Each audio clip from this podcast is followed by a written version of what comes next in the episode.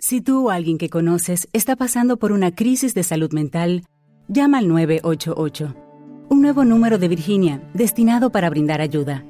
Puedes hablar a cualquier hora con una persona capacitada, quien te ayudará a estabilizarte y coordinará cualquier otra atención que puedas requerir. Si necesitas una ambulancia o a la policía, marque el 911. En caso de una emergencia de salud mental, llama al 988. Virginia está aquí para ayudarte.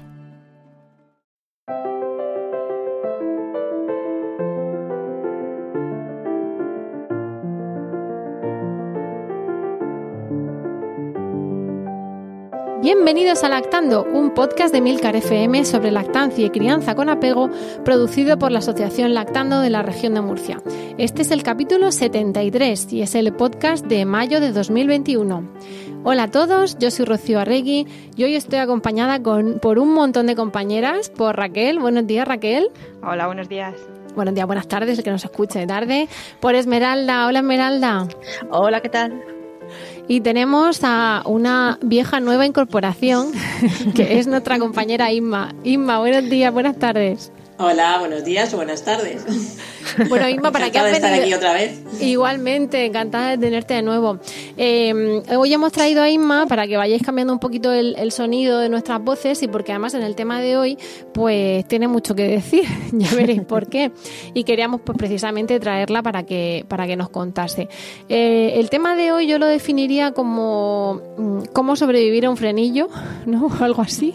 Sí, muy buen Porque realmente de, el tema que queremos abordar hoy es el de frenillos, que ya lo hemos eh, abordado en otras ocasiones, pero, pero desde un punto de vista más de las madres, menos sanitario, por decirlo así, no porque no haya que verlo desde un punto de vista sanitario, sino porque al final, eh, bueno, hay muchas veces que vamos a un ritmo distinto o mientras están diagnosticándonos el frenillo o tratándonos el frenillo o lo que sea o esperando que se haga más elástico o cortando no sé qué, al final la madre es la que tiene que estar sacando esas 12, 14, 16, 18 tomas diarias y apañándoselas a ver cómo lo hace. Entonces, pues nada, hemos considerado que, dado el montón de frenillos que hay y el montón de veces que unas madres nos preguntan o que insistimos en que hay que valorar eso a los niños, pues tenemos que, tratar este tema, este tema. Así que vamos a ello. Eh, lo primero de todo, mm, nos vamos a remitir al podcast de frenillos que lo dio nuestra querida odontopediatra Clara Serna y ahora diremos el, el número. Porque, el número 15 fue. Eso, no lo tengo aquí a mano. El número 15. Em, ella nos estaba hablando de las distintas clasificaciones, en fin, vamos a remitir a eso porque es una número uno en estas cosas, pero aparte pues vamos a recordar un poquito para el que no tenga tiempo ahora de irse al 15, darla a parar y, y continuar, pues, pues contarnos un poco qué es lo que sería el frenillo, cómo lo definiríamos. A ver, Ima, tú que estás, no sé por qué tienes ciertas nociones de frenillo. ¿Por qué será? Sí, eh, bueno, aparte de, del largo recorrido, pues eh, cuando eres madre y quieres informarte de lo, de lo mejor que puedes hacer para tu bebé, pues una acaba especializándose un poquito, obviamente no somos técnicos, en lo que le pasa a tu bebé. Y entonces en ese caso puedo deciros que el frenillo es eh, una membrana que hay eh, debajo de la lengua y que la une al, lecho de la, de la, boca. O sea, la que digamos que la, la, puede anclar al lecho de la boca. ¿Y es malo tener frenillo? No, todos tenemos cierto grado de frenillo, pero los hay que están más, que más cortitos, que, están, que anclan más la lengua al lecho de la boca o que incluso a veces son demasiado largos y llegan hasta la punta y eso hace que la lengua no pueda efectuar eh, el movimiento para el que está hecho, que en, la lactancia sería eh, como una especie de ondita. Cuando el, bebé mama, no, no tiene que simplemente cerrar la boca alrededor del pezón y ya está, y funciona. No, la lengua tiene que hacer un buen trabajo y ese trabajo es moverse en forma de, de ola cuando hay anquiloglosia, que es el nombre ya así más técnico, eh, que significa lengua anclada, pues ese movimiento puede no ser óptimo y producir una serie de dificultades. Pueden ser bebés que hacen daño cuando, cuando maman o que les cuesta ganar peso. Tienen, hay unos síntomas bastante específicos, aunque, aunque tampoco es todo frenillo en el, mundo. a veces simplemente es una cuestión de agarre, lo corriges y ya está. Pero a veces con los frenillos corriges el, agarre, la postura y todavía no, no acaba de ir la cosa tan, tan bien.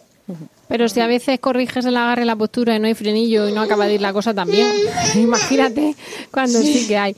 Bueno, como este podcast es de la estancia de crianza, pues a veces se oye un niño y eso está totalmente mm, permitido. Si fuese un podcast de cuerpo diplomático, pues a lo mejor queda un poco regular, pero como no es así, no, no hay problema. Eh, vamos a ver si a lo mejor en los enlaces, es que no, los, no sé si tienen licencia para compartirlo. Hay un par de vídeos del movimiento oscilante que dice, de la lengua que dice Inma, y a ver si los que encontramos los podemos poner precisamente para ilustrar y ver cómo hace esas ondas tan flipantes la lengua de una manera de una manera involuntaria, ¿no? más que involuntaria, mm, intuitiva y eh, e instintiva. Eh, bueno, pues lo que haríamos sería pensar eso, que, tenemos ahí ese telo en la lengua, esa cosa que no termina de ir, que la ancla, pero claro, si nos metemos en anclar o no anclar, ahí es donde mm, yo me remitiría al, otro podcast, precisamente porque antes lo que se hacía era dividir los frenillos en cuatro grados, en grado 1, grado 2, el, típico, estaba desde el típico que te juntaba la punta de la lengua con, con la parte de abajo, que el niño hasta le hacía una especie de lengua de serpiente, ¿no? Porque no podía sacarla bien, hasta uno que es eh, más engrosado, más en la base de la lengua, y al final esa clasificación se modificó en sublinguales y submucosos, ¿no? Entonces, eh, quizá lo que hoy nos importa no es tanto la clasificación, porque esa es la que ahora haremos referencia, nos tiene que hacer un profesional, sino el ver que hay algo que no va y entonces pues ponernos en, en manos de ese profesional para que nos diagnostique, para que, nos valore. Es lo, que, tú has dicho, Rocío. O sea, esto al final siempre nosotras lo remitimos a un profesional que lo vea. Nosotros podemos hacer un primer, una primera valoración cuando vemos un cuadro, pues lo que decía Inma, de dolor en la mamá, de un bebé que no coge peso y ciertas cosas, corregimos cosas, buscamos cosas y no, pues recurrimos a que el profesional lo vea, lo valore y, y al final sea el que aconseje a la familia si hay que hacer algo a nivel sanitario o no ¿vale? Porque al final esa, esa, tiene que ser, esa tiene que ser la pauta. Ah, de hecho, hay veces que, que, parece que todo, o sea, que el niño algo no lo hace bien, es decir, que al llorar, por ejemplo, se le queda la lengua anclada y los hemos remitido a profesionales. Yo los dos últimos que he remitido a un odontopediatra no le han quitado el frenillo y han dicho que no, que estupendo, porque lo que tenía que hacer la lengua con eso lo hacía. ¿Que no tenía una funcionalidad total? Pues sí, pero que no le impedía es un poco subjetivo porque al final también en ese test hay que tener en cuenta también el, dolor de la madre y creo que se tiene en cuenta, pero no sé si lo mínimamente.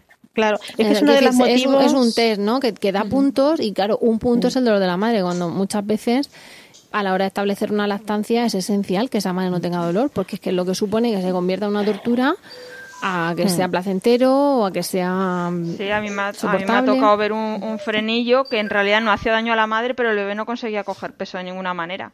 Después de todo, darle vueltas a todo, no, no había manera. Lo que, lo que realmente logró quitar suplementos a ese bebé fue liberar el frenillo.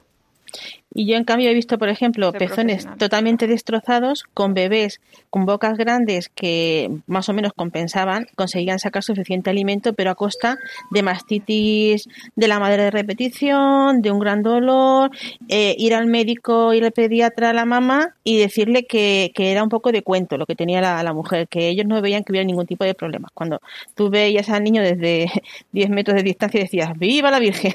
si tenemos uno de los que estamos hablando de que le, se vuelve la lengua bífida. O sea que también hay que tener en cuenta que no queda del todo mal si pedimos una segunda opinión en el, en el caso de que no terminemos de dar con la tecla. Bueno, es que hay que tener en cuenta que como todo hay que encontrar con un profesional que sepa del tema, por eso hablamos de odontopediatra muchas veces y no de cualquier matrona que están muy formadas en su campo, pero pueden no estar formadas para detectar y valorar un frenillo adecuadamente.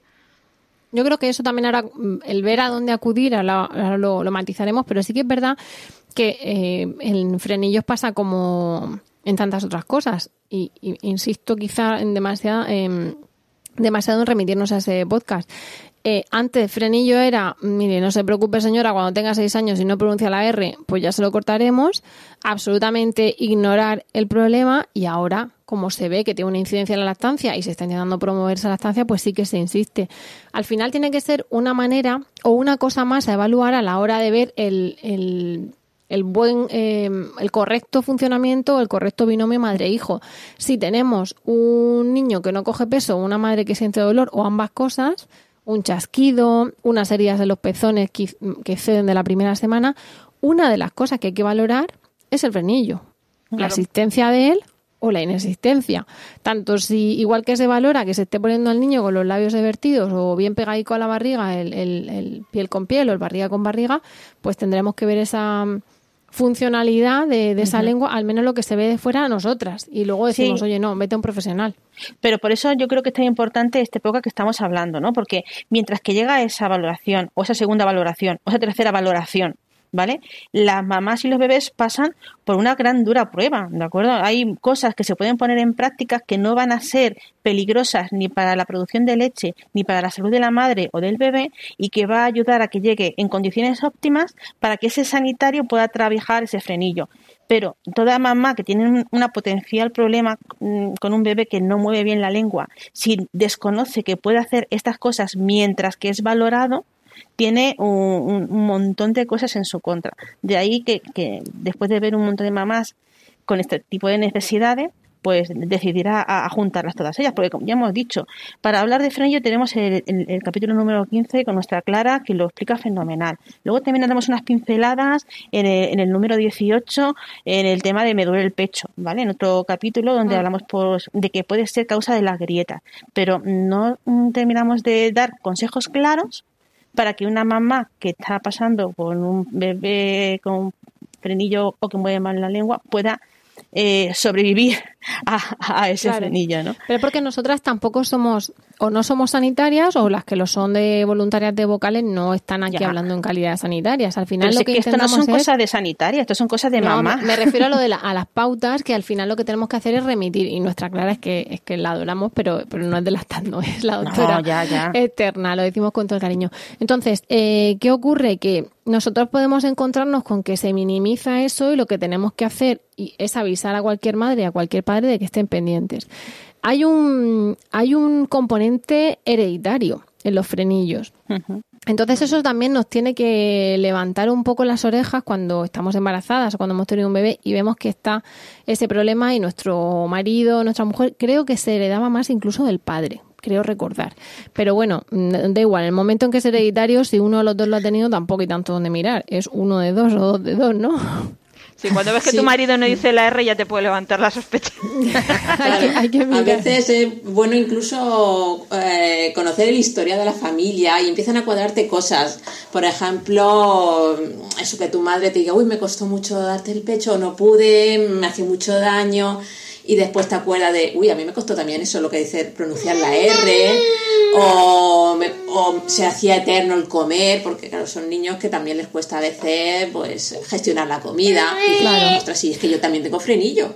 Lo que pasa es que yo creo que entonces, eh, en cuanto se costaba, en cuanto costaba que mamá se, como lo único que pasaba es que no cogían peso, pues ya cascaban el biberón. El biberón. Exactamente. Entonces las historias de la estancia fallida, como eran más generalizadas, achacar es un frenillo quizás más complicado. El ver que te costó pronunciar o cosas así, pues sí, pero mm. bueno, es, algo que también que, puede levantar las orejas. ¿Qué ocurre? Que al final se trata de invertir un poco en, como decía Esmeralda, ¿no? En, la, en ese problema de caries, incluso todo en predisposición. No significa que el que tiene frenillo vaya a tener caries ni que el que no no las tenga, pero es eh, prevenir o contribuir a prevenir problemas eh, orofaciales de la boca del bebé, del oído del bebé, porque también así se mueve la mandíbula de una manera, toda la musculatura de la cara también será de una manera. Después eh, problemas de fonación, de cómo vamos a hablar.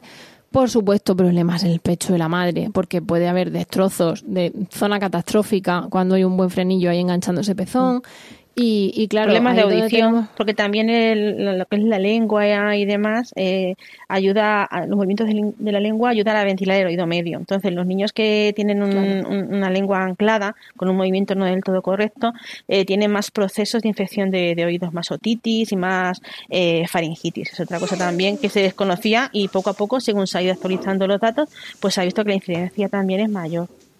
Sí, y otro signo también muy claro es la respiración oral. Esos niños que eh, la, lengua, eh, normalmente cuando dormimos, debería estar en el, en el paladar, pero cuando la tienes anclada, pues claro, se te queda abajo y ya no respiras igual, eh, que te cuesta un poquito más y respiran por la boca. Y eso es también muy, muy, muy típico. Y de ahí también la otitis, las faringitis. Es como que se distorsiona todo, ¿no? Se, distorsiona un poco y afecta a todo. Pues por eso mismo tenemos que prestar atención y no es simplemente que no pronuncie la R, sino que tenemos esas, esas cuestiones a, tener en cuenta. ¿Qué es lo que pasa cuando nos encontramos con un caso así al final? Porque llega una madre a una reunión y tenemos que tener cierta, bueno, por supuesto, empatía con ella, aunque a la hora de verla, ¿no? Y, a veces le decimos BTA, y BTA al masilofacial, al, al odontopediatra, a la matrona. Uno dice, es que me ha visto la matrona y no tiene frenillo. Y tú luego miras y dices, hombre, pues yo no soy sanitaria, pero yo creo que sí. Si alguien te dice que sí y alguien te dice que no, aunque no sean equivalentes, quizá hay que afinar un poquito más un especialista y, que te aclare, ¿no? Y que le haga el test. Y en ese caso, nosotras lo que remitimos es a a un odontopediatra, ¿no? Que está especializado en, pediatría odontológica y, una de las cosas que hacen es eh, cortar frenillos o intervenir o evaluar frenillos. A día de hoy también muchas matronas están formándose en las últimas actualizaciones, porque es lo que has dicho antes, Rocío.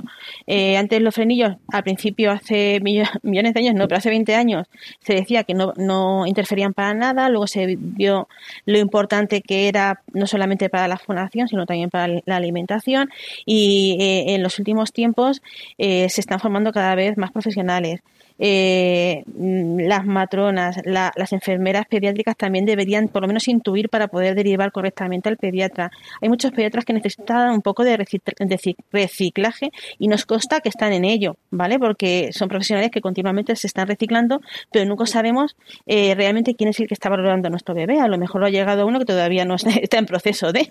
Eh, y, luego entramos en lo que hemos comentado en tanto podcast. Hay mm. pediatras. Mm, que son dinosaurios como pasa en cualquier profesión, ¿vale? No. Y hay pediatras que son estupendos y hay pediatras que siendo estupendos es que no tienen tiempo material para, hacer una formación, porque es que les dan tres minutos por niño sano. Entonces, también, mm, hace poco hablando con Isma, también me dijo otro profesional que también estaban muy centrados ahora en lo que es el manejo del frenillo y a la hora de, de, de, trabajar con ellos y de, y de, y de cómo ayudarnos a las mamás a, a, ir superando las carencias, ¿verdad, Inma? Me lo contabas hace unos días y yo me quedé muy sorprendida. Digamos, estamos hablando todo el rato de la lengua. ¿Y quién, aparte de los ortopediatras, eh, es especialista en toda la estructura de la boca? Los logopedas. Ellos saben cómo tiene que funcionar una lengua correctamente para comer, para pronunciar y la lactancia es una parte de, ese comer. Ellos saben cómo tiene que, moverse para, para, succionar. Y también hay cada vez más logopedas que están concienciados en el tema de la lactancia, que se están formando y pueden ayudar de una manera muy sencilla, que es ejercicios individualizados. Espera que cojo a mi bebé. Ay, cosas de directo. Eh, pues eso, que ellos pueden ver cómo se mueve la lengua del bebé y de ese bebé en concreto y decir, pues mira, quizás para mejorar un poquito su funcionalidad, pues convendría hacerle un este ejercicio de meterle el dedito en la boca para que te siga con la lengua y así la movilizas, porque estamos hablando de intervenir también, eh, que un, un tiene que intervenir, pero una vez que has intervenido, puede que la lengua ya funcione mejor, puede que no, porque esa lengua ha estado funcionando de una manera y poco vamos a hacer una prueba. acostumbrado. Vamos a hacer una prueba de cómo cuando un bebé te lo enganchas a la teta deja de quejarse, ¿no? Una prueba en directo. Cuando quiere. No, lo digo porque me parece muy bien lo que nos vas a contar, pero eh, me gustaría adelantarnos un pasito. Eh, una de las cuestiones que, estábamos comentando antes de, de, grabar con nuestra compañera Esmeralda, en nuestras conversaciones que tenemos ahí también por nuestro grupo de WhatsApp y tal, es que cuando una madre se encuentra con esa situación, parece que llevarlo a un ontopediatra es, bueno, pues lo que cuentan la leyenda de que las matronas se dejaban una uña larga y cortaban el frenillo con la uña, ¿no? O sea, era un poco ahí, ah, entonces, ¿qué pasa? Que primero tenemos medidas invasivas, por decirlo así, más que invasivas, eh, de intervención, y luego medidas que no son tan de intervención eh, sanitaria, sino de, reeducación de la lengua o tal. Entonces, quizá eh, vamos a, plantear qué es lo que nos podemos encontrar en esa consulta, porque según lo que nos digan en esa consulta, entonces nos iríamos a la opción A de que hay que cortar y a la opción B de que hay que esperar o de que no hay que hacer nada y simplemente hay que hay que tratarlo, ¿no? Con, nuestras mañicas, por decirlo así. ¿Qué, pasa cuando llegamos al, al eh, odontopediatra Raquel o El test eh, ese que nos hacen o que les hacen. Vamos a ver, mm, nosotros eh, cuando una mamá viene y nos comenta eh, que su bebé hace un ruido raro a, la hora de succionar, o cuando nos refiere un dolor que tras haber corregido el agarre, habernos asegurado de que la posición del bebé es correcta, de que tiene más o menos invertido los labios, vemos que no se mejora ese dolor cuando vemos también que el bebé, eh, por más que come, es un bebé nervioso, que parece que no termina nunca de saciarse, que se estanca en el peso, que incluso eh, pasa hambre, entre comillas, eso es lo que percibimos nosotros, eh, les decimos que sería buena idea que pasara eh, por alguna persona que le hiciera el test de lingüita. Generalmente lo hacen los odontopediatras y valora distintos eh, puntos, cómo mueve la lengua, cómo la lateraliza, el dolor que produce a, la hora de succionar. Son una serie de parámetros que cuando se van sumando, según se va haciendo el test, te dan una serie de puntos tú vas sumándolos y si llega a un determinado tope está indicado el cortar o no cortar. ¿Vale? Eh, en algunas ocasiones eh, se queda un poco en el límite y lo que suelen hacer muchos profesionales es volver a valorar al bebé en unos días, en unas semanas, para ver si de esa manera eh, el problema continúa ahí. Mm, ha habido momentos de todo, momentos de más intervención, momentos de ser más conservadores y ahí realmente nosotros como madres poco podemos hacer. En el caso de que veamos que nos quedamos estancados y que no mejoramos, en el caso de que no nos ese, ese profesional que nos está valorando no, no considere oportuno eh, eh, intervenir, por así decirlo, nos quedan dos opciones. O bien irnos a otro profesional para que nos dé una segunda opinión, que a veces ocurre y a veces te dicen lo mismo que el anterior, o no, o a lo mejor te dicen, pues no, yo considero que es mejor cortar.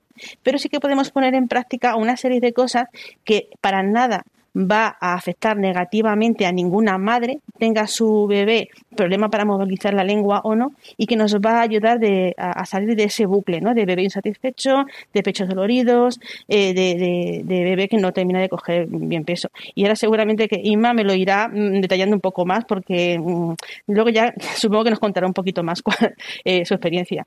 Lo primero que solemos aconsejar a las mamás es que sigan mm, trabajando distintas posturas, ¿vale? Distintos agarres. No todas las posturas son igual de sencillas para un bebé que tiene la lengua anclada a la hora de sacar leche al mismo esfuerzo. Normalmente los bebés eh, que toman eh, en posición lo más vertical posible, la succión es mucho más eficaz. Estamos hablando de posturas de agarre profundo, eh, posturas de caballito, incluso dar de mamar porteando al bebé en una mochila, en un fular, van a hacer posiciones en las que los bebés van a ser capaces de sacar más cantidad de leche. Es una cosa que hay que trabajar mucho porque ya solamente con esta intervención con solamente ya modificando un poquito lo que es la postura y no haciendo siempre la clásica, estos bebés son eh, mucho más felices. Eh, es una actuación muy agradecida. Eh, estoy completamente de acuerdo con lo que ha dicho Esmeralda. Son bebés verticales, como los llamo yo. vamos, para mí ha sido clave. esa ha sido la clave con, con, mis tres bebés. Bueno, el primero costó más averiguarlo porque tenía menos información, pero vamos, el es muy, muy diferente cómo pueden succionar ellos eh, acostados, que incluso les cuesta, o la posición tumbada es muy difícil, a cómo lo hacen vertical. Eh, ya notas un poquito menos de dolor, ellos consiguen un agarre más profundo, como bien has dicho, y el porteo también es muy liberador, no solo porque están en vertical, sino porque son bebés que al tener una succión menos eficaz obtienen un poco, puede que a veces obtengan un poco menos de leche, pero entonces aumentan las tomas. Entonces, claro, dices, mm, es un poco complicado mantener eh, todo lo que tienes que hacer o si tienes más hijos, cuando tienes que estar no solo las primeras semanas, primer par de meses con el bebé en la teta continuamente, sino más, más tiempo. Porteo te deja las manos libres, el bebé va mejor, está más tranquilo. Son bebés que también a veces tienen, eh, pueden tener reflujo también por el tema de la lengua, porque eso influye en cómo digieres. Y claro, es, no les gusta nada estar tumbados. Porteo, van también en vertical y les alivia mucho. Una pregunta, ¿y qué opinas de la compresión mamaria? A, ti como mamá de, bebés, quien vemos que has tenido bebés con, frenillo, eh, ¿te resultó práctico eh, poner en práctica la compresión mamaria? It's intern John. Celebrate the coziest season with Safeway. They're bringing all the fall flavors to you. From pumpkin everything to caramel apples and all of your seasonal favorites. Make the most of those fireside dinners, game winning touchdowns, and warm family gatherings. Visit your neighborhood Safeway today or shop online for easy pickup or delivery. They're here to help you spice, season, and savor every moment. Sincerely, Safeway. Cuando el tráfico te sube la presión, nada mejor que una buena canción. Cuando las noticias ocupen tu atención, enfócate en lo que te alegra el corazón. Y cuando te sientas mal, un buen médico te ayuda a sanar. Sabemos que mantener tu salud es tu prioridad, también es la nuestra en Kaiser Permanente, donde trabajamos juntos para cuidar de todo lo que tú eres. Kaiser Permanente, para todo lo que tú eres. Kaiser Foundation Health Plan of the Mid-Atlantic Stay Inc., 2101 East Jefferson Street, Rockville, Maryland, 20852. Eh, fue otro esencial, vamos, mis tetas son las más de las más estrujadas de, los mundo mundial. Sí, sí, sí, claro. Eh, eh, son más tomas, pero la compresión mamaria también hace que sean más eficaces, aunque siga habiendo un gran número de ellas, consiguen vaciar mejor. Y claro, se sacian antes. O sea que eso para el kit de la mamá eh, con bebé sin frenillo, genial. Pero la que tiene frenillo es otro esencial.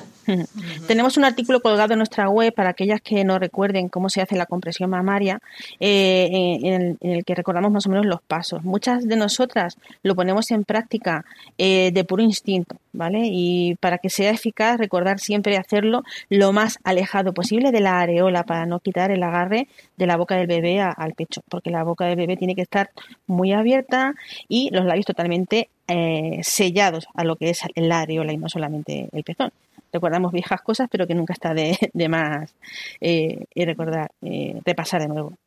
Eh, otra cosa que me surge a mí de duda, ¿qué, pensáis de la pezonera? Porque hay mamás que dicen que con un frenillo, eh, hasta que se empieza a solucionar y demás, como que acomoda un poco mejor la, lengua y hay bibliografía donde también se refleja se refleja eso. En el caso de que no haya un agarre eficaz, o, ¿cómo habéis vivido vosotros la pezonera? Porque yo he visto un poco de todo hay, hay muchas mamás que es lo primero que les dicen según les duele, sin saber por mm. qué, no sabemos por qué, pero mm, referenciamos usar una pezonera. Pero sin ponerla bien, que nadie dice, sí, no, no. bien la pezonera. Porque Recomendarla gratis, recomendarla gratis, saber cuándo ponerla, por qué te la estás poniendo, porque al final muchas veces oculta el, el problema. Es decir, si tienes un bebé que tiene solo un poco de frenillo, pero tú te pones la pezonera, te deja de hacer daño y crees que con eso has solucionado el problema, cuando puedes estar ocultando eh, simplemente ocultando el síntoma que es el que está que es el más evidente ¿no? y se deja de investigar y muchas mamás luego cuando se intentan quitar la pezonera resulta que sigue haciéndoles daño al bebé porque no era algo sencillo, no era algo que se, que se va a poner la pezonera. Entonces yo creo que es un poco amigo aliado. Es decir, hmm. es verdad que si en un momento dado es la única manera de conseguir un agarre del bebé porque no encuentras de otra manera, escúchame, hmm. bien informada, con un buen vídeo de cómo colocarse la pezonera adecuadamente, pues ha habido largas eh, lactancias con pezonera. Hmm. Pero siempre habría que intentar averiguar por qué. El por qué, efectivamente, es lo que yo veo, que muchas veces falla ahí la cosa, porque te limitas simplemente a poner una tirita pero sin realmente saber el por qué ha surgido esa herida. Y yo creo que muchas eh, mm, pezoneras eh, sobran eh, y se quitarían antes de tiempo solucionando el problema que les ha obligado en un principio a, llevar la puesta no sé. Es, no, es que un caso como un frenillo, un caso como un frenillo es que no te lo va a solucionar la pezonera. En cuanto intentes otra vez quitar la pezonera, te va a volver a hacer daño. La pezonera además es que en cuanto se mueva un pelín, yo, me las he puesto mi primer embarazo, mi primer hijo sin, sin saber ponérmelas, pero es que Dolorosísimo En el tercero, sabiendo ponérmelas, mm, te las pones y en el momento en que chupa, o sea, mm, primero chupó a través de la pezonera que, la costra de aquello se levantó y, el mm. chillito que pude pegar a las 4 de la mañana. Y luego que en cuanto se mueve, al final lo que hacen es que se les llena la boca de pezonera y, les, les tocan el velo del paladar en el techo eh, la punta de la pezonera. Entonces, lo, donde están haciendo verdaderamente esa, esa succión, ese daño, mm. es en lugar de en la areola y alrededor, digamos, del pezón, es en la punta del pezón, porque por cuestión de física. Si tienen la boca llena de pezonera vacía, donde cierran y hacen fuerza, entonces te destrozan la punta. Yo, yo, yo, de verdad conozco a madres a las que se las han puesto porque no les doliese, pero a mí me dolía lo mismo. No, no, y hay madres con pezones divertidos que para lo que tienen que estar. Para los pezones planos y divertidos van fenomenal. Y para alguna grieta, pues a la madre le funciona. Oye, ojalá que todo el problema de las grietas fuese comprarte y ponerte una pezonera una semana. pero mi experiencia es que yo, es que por ejemplo mi hija te alivia cinco minutos y de repente fiesta. Mi hija tenía un poquito de frenillo. Mi hija eh, el frenillo que tenía muy poquito parecía tomas muy largas. Claro me hizo me llegó a hacer daño pero pero la pezonera no no, amortiguaba eso. hmm. no, no tenía esa capacidad para aquellas mamás que están usando pezoneras, que no se agobien, no sé, pero lo suyo es leer un poquito más a fondo sobre ello.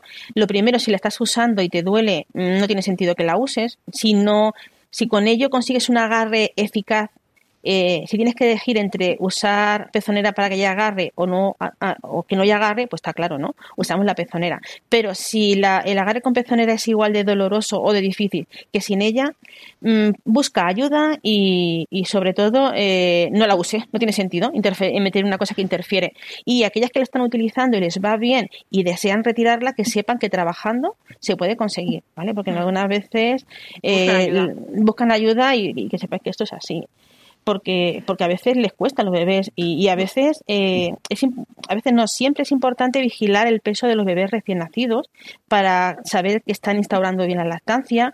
Eh, pesar todos los días al bebé no tiene sentido, pero sí es bueno que una vez que sales del hospital, y lo hemos hecho ya cientos de veces, lo peses en el primer sitio donde creas que vas a poder volver a repetir los pesos de forma tranquila para tener un peso de referencia en la calle y luego pesarlo los dos o tres días para garantizar que ya ha dejado de perder peso. Pero en el caso de los niños que sospechas que la lengua no se mueve bien, es importante vigilar el peso, ¿verdad? Eh, es que es el otro síntoma que, más grave y que más llama, ¿no? El que o le duele a la mamá o el bebé no coge peso, se estanca mm. o incluso pierde porque no llega a sacar. Claro. Y saca la primera parte de la teta y de la tetada no y, no saca.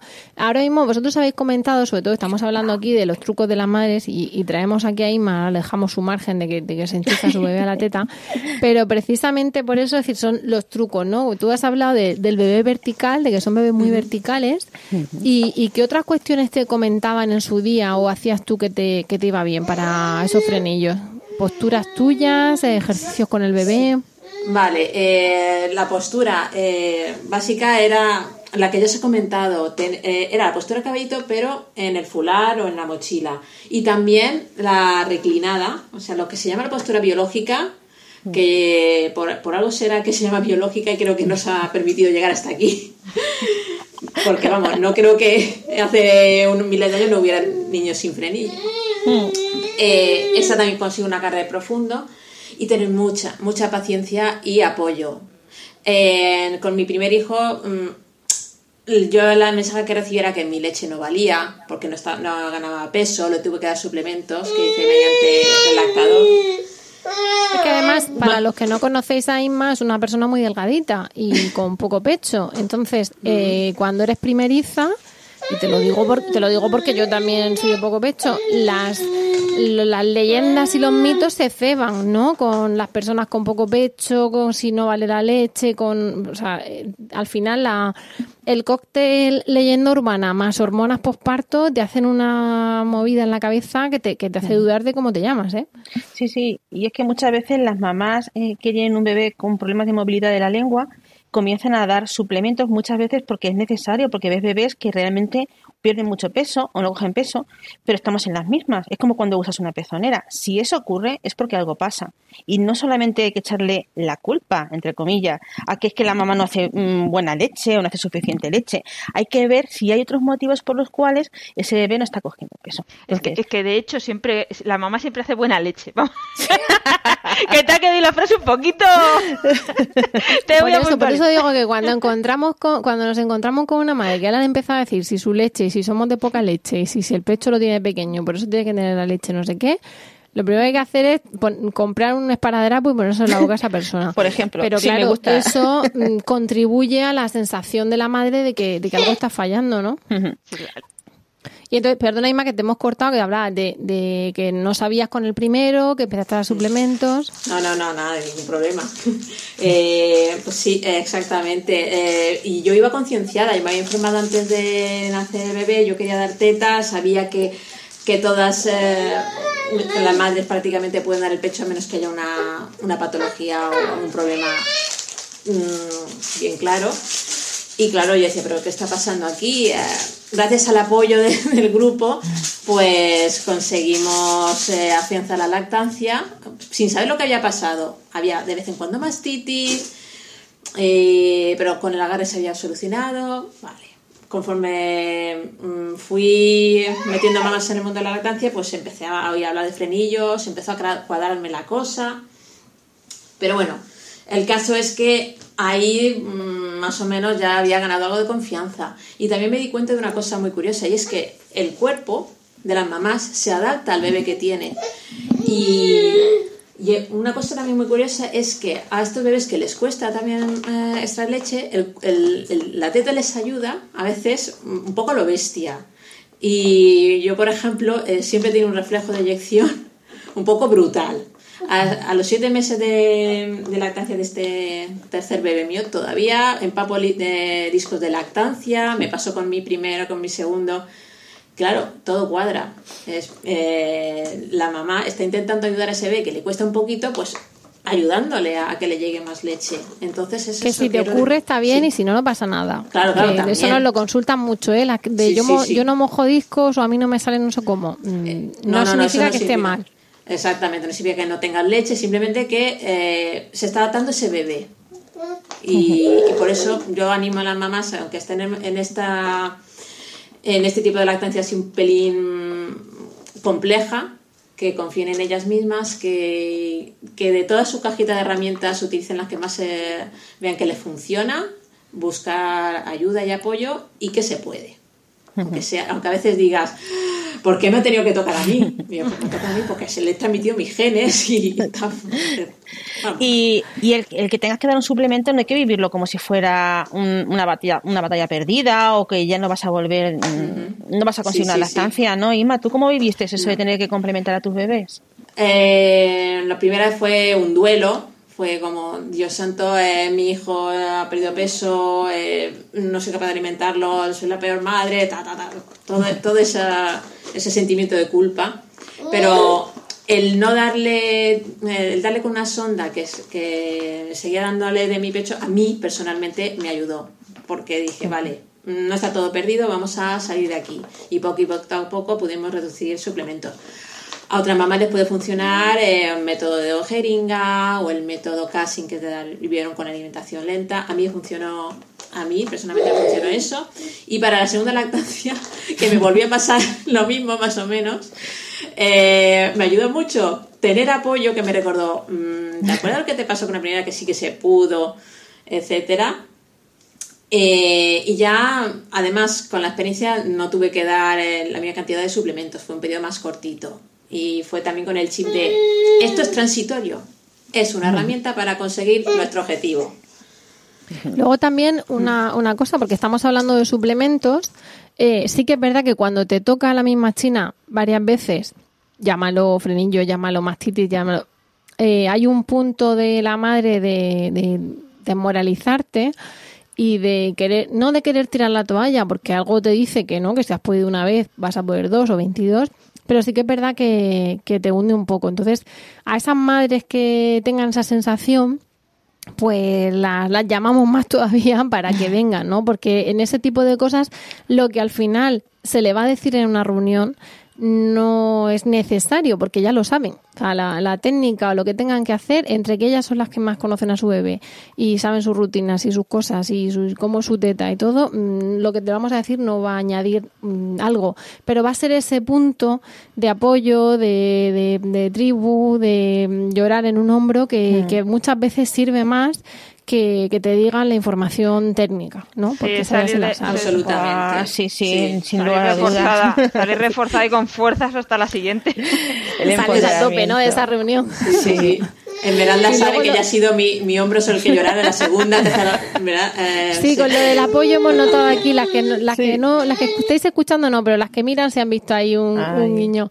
Y mm. luego con lo, lo, que otro que te decía, lo de los suplementos, es que también muchas veces nos encontramos madres que tienen un excedente de leche, porque al final han tenido como mucha succión, aunque esa no mm. termina de, de, acabar en el bebé, porque no hay esa transferencia de leche, pero es verdad que el pecho está estimulado, la glándula estimulada, de hecho hay problemas a veces de, de plétoras mamarias y de mastitis, con lo cual nos vamos a, a, a, remitir a los podcasts donde hablamos de extracción de leche y de la jeringa con amor uh -huh. y el biberón con amor y todo eso, porque a veces ese, ese suplemento va a ser un suplemento de leche materna. Uh -huh. Nos repasamos las normas de cuánto dura la leche en el frigo y en el congelador, que por decirlo así grosso modo es dos días en el frigo en la parte de dentro que esté bien pegadico a lo frío y seis meses en el congelador. Sabemos que no se descongela en el microondas y más o menos con eso mmm, nos vamos a ese podcast y lo escuchamos un poquito más, pero se 19. le puede dar ese suplemento. El, 19, el, el de extracciones para conciliar. ¿no? Efectivamente. Y luego tenemos el de pero, queridos y odiados eh, suplementos, que fue el 58. Hmm. Es que por desgracia. Pero que a veces los suplementos pueden ser de. de, de lo, te lo sabes. Que a veces sí. los suplementos pueden ser de leche materna, lo quiero decir, porque hay madres que. Eh, yo recuerdo una, una mamá del cole que me decía: es que mi marido tira la leche porque sabe, porque le huele mal. Y yo decía: la pobre sufriendo, sacándose. Entonces, hay veces que podemos podemos tener ese exceso y a lo mejor, eh, es más, no ya que tengamos un exceso, es que quizá si esa eh, toma con el bebé, y Maggie lo sabrá decir mejor, es una batalla campal y sabes que va a tomar muy poquito porque apenas saca, una opción para esa madre, pero claro, para eso es donde tiene que haber un apoyo familiar y, y cierto asesoramiento de, de, matrona o de voluntarias como nosotras, que le diga, mira, pues vete media hora a una habitación, sácate, que a lo mejor con calma te vas a sacar 200 y en ese momento mm, de ahí le das a tu hijo. Entonces se va a tomar el bebé en diferido por, por, no engancharse mientras tiene la cita en el odontopediatra, mientras le cortan el frenillo, que me lo han dado de aquí una semana. Quizá esa semana es más importante no perder la succión sobre la madre, solo que en este caso le haría una máquina, es decir, el sacaleches, y no perder el alimento al bebé, que en este caso sería la leche materna, pero en diferido. Mm. Que no es cómodo, que hace falta apoyo, que tú no te puedes estar sacando leche plácidamente mientras tienes al bebé berreando en la otra habitación. Bueno, pues quizá a lo mejor para esa primera vez, para tener reservas, hay que darle un vive de fórmula de vaca, ¿no? y poder coger cuatro o cinco bolsas para que ya en las siguientes veces que yo me esté extrayendo al niño le callen un poco con 20, 30 mililitros de esa primera toma que yo me saqué. Y a partir de ahí, con el nene cambia, mm, calmado, yo ya me pondré con mis suplementos, le daré. Y eso puede hacer que, que esa madre cambie un poco la visión, ¿no? Lo que decía Inma de, es transitorio. Pues a lo mejor si tengo la cita de aquí a siete días y esto es un suplicio, porque a veces hay unos frenillos que dificultan un poquito, pero otras veces es un suplicio para la madre y el niño no hace peso. Oye, experimentos no podemos estar haciendo mm. con los niños, con si cogen peso o no. Pues a lo mejor es cuestión Escucharte me ha recordado mucho a Raquel sobre los suplementos, sobre cosas pequeñicas. Sí, sí, es que me has recordado muchas cosas. Sí, no, no sé, es, que, es que lo, mm. los, los, suplementos muchas veces es una herramienta muy buena. Lo que pasa es que hay que estar informadas para luego poderlos retirar.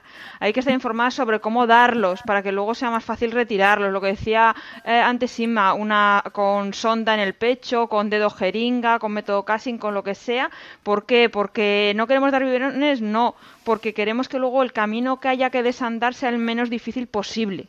y facilitar luego ese camino. Pero en ese momento puede ser un camino muy válido porque un sacaleches no tiene frenillo, no te hace el mismo daño, es verdad que no saca tan eficientemente como un bebé, pero puede ayudar en ese como momento. un bebé que saca. Claro, como un bebé que no te hace daño. Porque no- tú, Y co- tú y con como un bebé, que no hace daño, le eficientemente. dices, le dices, le dices que esté todo el rato al pecho y pues estás todo el rato al pecho, un bebé que te hace daño no está, no puede No estar con él todo el rato al pecho, Al final no saca bien, entonces no saca la misma cantidad. Mm. Entonces, hay, hay, hay muchas carencias, que es verdad que es eso, que si tienes cita en siete días para que te valore un profesional que puede intervenir, que te veamos nosotras, pues no te, no te cambia la vida, pues no te podemos intervenir, pero ahí es donde está la cita con el profesional para poder abrir camino y de mientras, pues nosotros siempre intentamos eso, que la madre tenga esas herramientas que permitan llegar hasta ese día.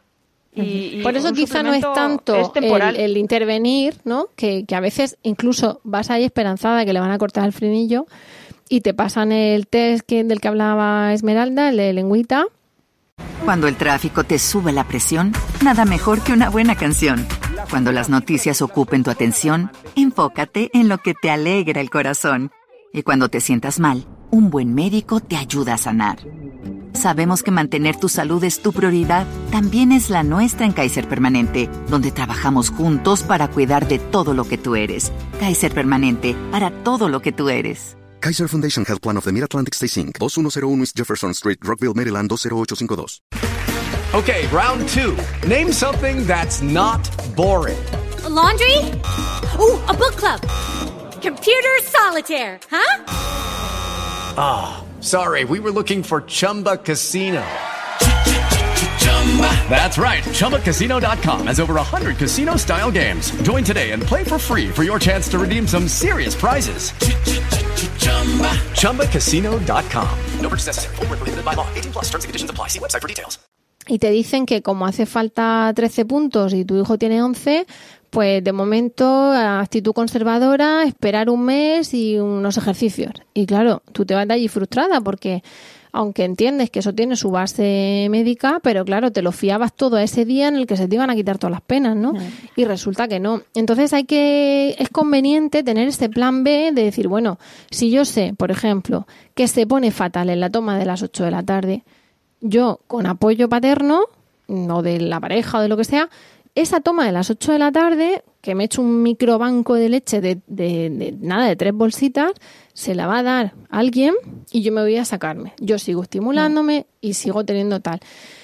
Y me evito eh, esos Esos eh, siete días de, de- de- de terror, ¿no? Porque al final la madre va a hacer tomas más cortas, las va a hacer menos eficientes, el bebé también desquiciado y en un momento dado puedes decir, oye, mira, pues sácate, vete a otra habitación, relájate, sácate, yo le doy este vive y a continuación te lo vas a enganchar. Y a lo mejor ese bebé ya saciado, lo siguiente que Sostienda saca mejor. es poquito. Está, está calmado y a lo mejor saca mucho, que saca poco, porque si tiene frenillo va a tener, va a seguir sacando Otra poco, cosa pero es una succión más calmada. Es que muchas veces cuando no interviene el, el no se interviene es porque realmente mejorando la posición, lo que decía antes Inma, poniéndonos más en vertical, buscando que haga más tomas, que, eh, porque a veces no hace tanto daño a la madre, sino que enseguida pues empieza a buscar la posición buena. Mm. Hay frenillos que no son tan malos, que realmente trabajando con ellos se puede mejorar mucho. Entonces, que igual eh, por en el camino metes tus suplementos y te organizas, pero que al final pues no llegan a intervención porque encuentras el camino. No sé, eh, frenillos, cuando son un frenillo que da problemas, si no los da ahora con la lactancia, los va a dar a posteriori, vas a terminar con una ortodoncia muchas veces, Sí, bueno, son niños son con más grandes, caries, sí. con problemas de fonación, todo dependerá de qué situación esté esa familia. Entonces, eso sí que va a ser un poco, pues, eh, Yo lo- a lo que me refiero por lo que en decía. función de cada, de cada, de cada familia. Y de- y de es igual que cuando te lo cortan y no te hacen, no te dicen qué es lo que tienes que hacer a continuación. Como que te dicen que no puedes quitar los suplementos de golpe, sino que tienes que hacerlo poco a poco. Que es mejor darle vives pequeños que no vives de 200, sino darle a lo mejor 10 vives de 20 a darle un biberón de 200. Que es que nos encontramos con niños con unas cantidades desorbitadas. Eso tampoco te lo dicen. O también, al final lo de lo que es la- los ejercicios de después. Porque Mm. yo os voy a tener que dejar porque tengo reunión ahora en un ratico de grupo de apoyo de madres. Vamos pero- a, vamos, eso es lo siguiente que os iba a decir, por eso estaba aquí, que, que vamos a cortar ya, porque Sí, si no nos pones hay nos una cosa que sí que me cosa. gustaría que se quedara reflejado y es lo de la importancia de los ejercicios, tanto antes de cortar frenillo como después, porque muchas, muchos papás desconocen, muchos, muchas familias desconocen de la importancia de, de- de lo que es los ejercicios de recuperación, de la fisioterapia de la lengua y demás. Y como yo sé que aquí hay gente, aquí hay alguien que, que tiene un poco de idea sobre eso, yo eh, casi que, que que yo me despido, pero que os dejo en muy buena compañía y, y ya, ya me diréis qué Pero es que tal. tenemos que cortar todas Esmeralda. Que No, se pero- nos va- se nos- tenemos que hacer un encaje como los memes, lo- lo- los, los gráficos estos composites con cuerdas y con todo, hasta que hemos conseguido cuadrar todos los horarios nuestros, de nuestros vástagos y de nuestras parejas, y, y sí que hay que cortar. Eh, Inma, ¿alguna cosa más, algún truco, algún consejo, algún ánimo esperanzador para esas mamás?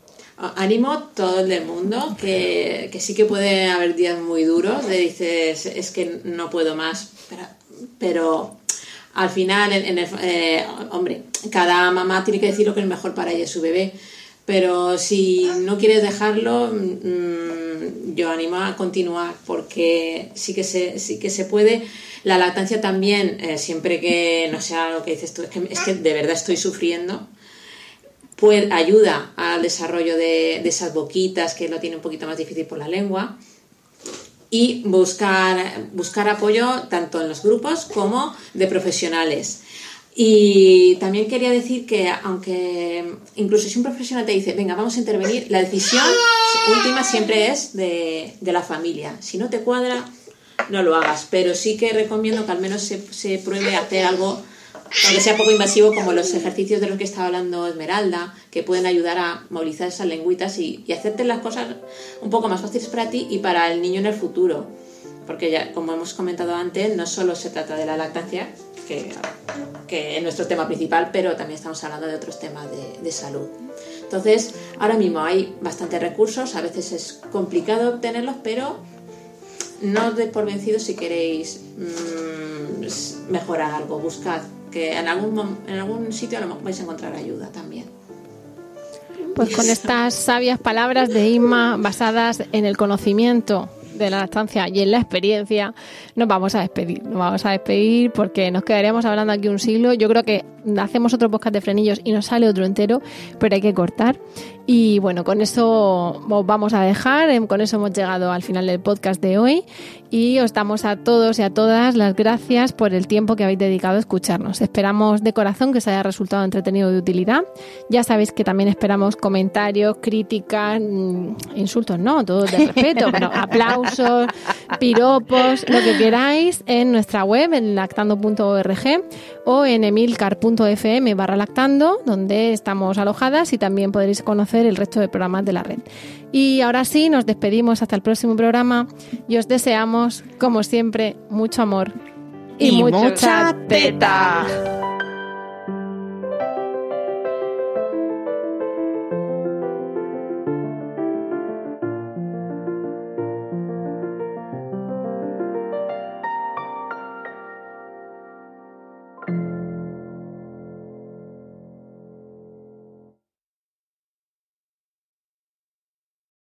With Lucky Land slots, you can get lucky just about anywhere. This is your captain speaking. Uh, we've got clear runway and the weather's fine, but we're just going to circle up here a while and uh, get lucky. No, no, nothing like that. It's just these cash prizes add up quick. So I suggest you sit back, keep your tray table upright, and start getting lucky. Play for free at LuckyLandSlots.com. Are you feeling lucky? No purchase necessary. Void where prohibited by law. 18 plus terms and conditions apply. See website for details.